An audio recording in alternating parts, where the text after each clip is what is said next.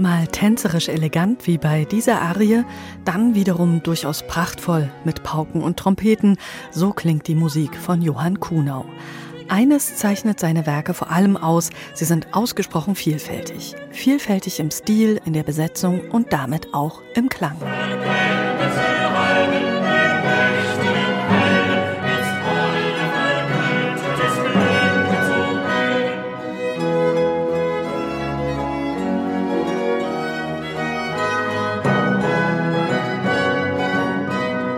Diese Vielfalt ist es auch, die den Leipziger Chordirigenten Gregor Mayer gereizt hat. Keine einfache Aufgabe, viele Quellen mussten dafür gesichtet und die Echtheit mancher Werke erst geklärt werden, und dann brauchte es dafür noch entsprechend versierte Musiker. Die hatte Mayer in dem von ihm gegründeten Solistenensemble Opella Musica und dem auf alte Musik spezialisierten Ensemble der Camerata Lipsiensis gefunden. Zusammen haben sie diese beachtliche Gesamtaufnahme realisiert zum 300. Todestag von Kuhnau in diesem Jahr. Acht CDs mit allen noch erhaltenen geistlichen Werken, Kantaten und Motetten. Ewig, ewig, ewig,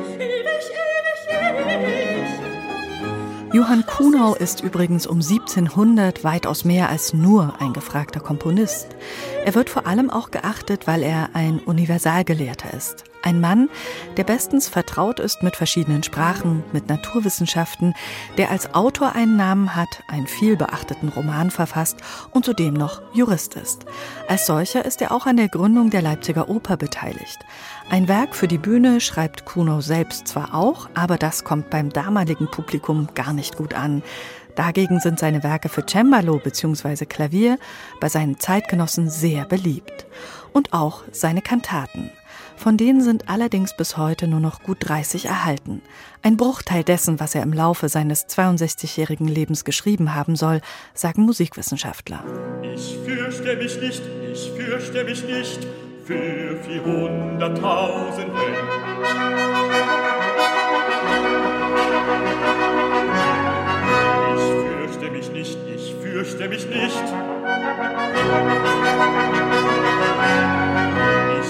Johann Kuhnau wächst schon umgeben von Musik auf.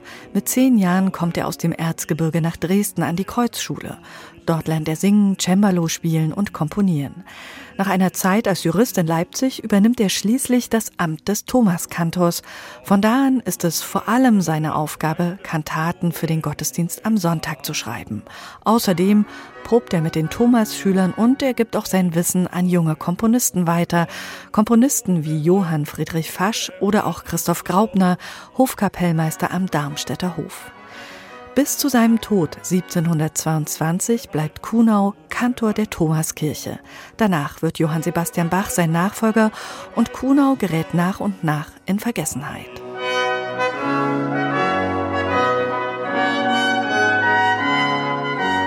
Die noch erhaltenen Werke von Johann Kuhnau, die er vor allem für den Gebrauch in der Kirche geschrieben hat, kann man jetzt mit dieser exzellent gespielten Aufnahme erleben.